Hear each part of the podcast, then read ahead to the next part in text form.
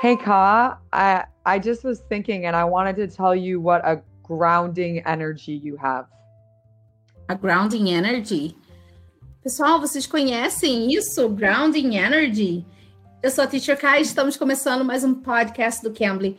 E estamos nesses episódios usando um nativo, né, para ajudar a gente no Cambly, né? Então, understanding English as a native. Você, a gente nesses episódios estamos aprendendo coisas que a gente não aprende em sala de aula.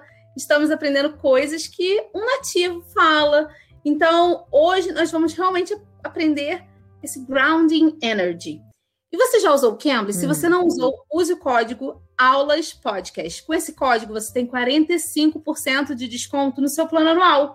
E se você nunca usou nenhum código do Cambly, você pode usar esse código Aulas Podcast e você tem um trial totalmente grátis. Então vale muito a pena. Então vamos falar com a tutora Lemon, que hoje vai explicar pra gente esse grounding energy. Teacher Lemon, can you help us out with it? Can you explain it? Yes, I would say that a grounded energy, I'm going to send you that. Grounded is somebody that is reasonable, um, in control of their emotions, and that they understand their own character. I would say that they are very present people. Um, so may I say that uh, nowadays, um, staying grounded in a relationship is difficult, can be difficult. I would 100% agree with you. Uh, I think staying grounded in a relationship is very hard nowadays. There are so many distractions. We have our phones, we have the television, we have our computers, we have social media. I find that we're not listening to each other. We're not making eye contact anymore. Uh, we're very distracted by the world around us, and it's like we can't focus on each other anymore. It's like we've forgotten how to look somebody in the eyes and, and actually listen.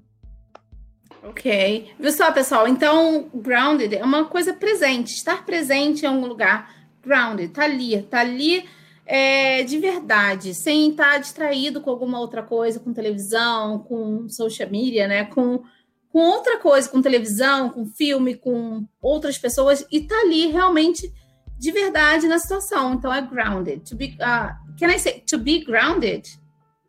Yeah, to be grounded. Yeah, definitely. Okay. Can you give us another example, please? Using grounded. Yeah. Okay, to be a grounded person. Okay.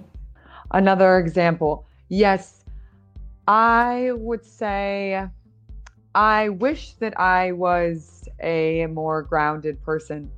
I find very often that I'm thinking about the future and I'm thinking about the past, and that I'm not always listening when I ask a question. Uh, I'm not listening to the other person's response.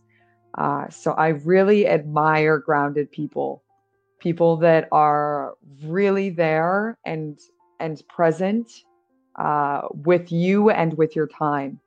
Pessoal, pessoal, se vocês gostaram dessa nossa aulinha, dessa dica, deixe o seu like. Nós estamos no canal do YouTube, no Cambly Brasil. Se você não se inscreveu no nosso canal, se inscreva no nosso canal, ative as notificações.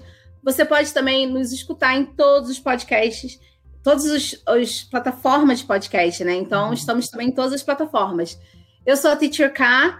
Teacher Lemon, thanks for your help. Thanks for being here with us. Yes, and I am Teacher Lemon, and you can find me on Cambly, and I would love to meet all of you. thank you, Teacher Ka, for your grounding energy. Okay, thank you. You also have a grounded energy. Uh, thank thanks, you. Ka. Ok, guys. Obrigada por, por estarem aqui com a gente.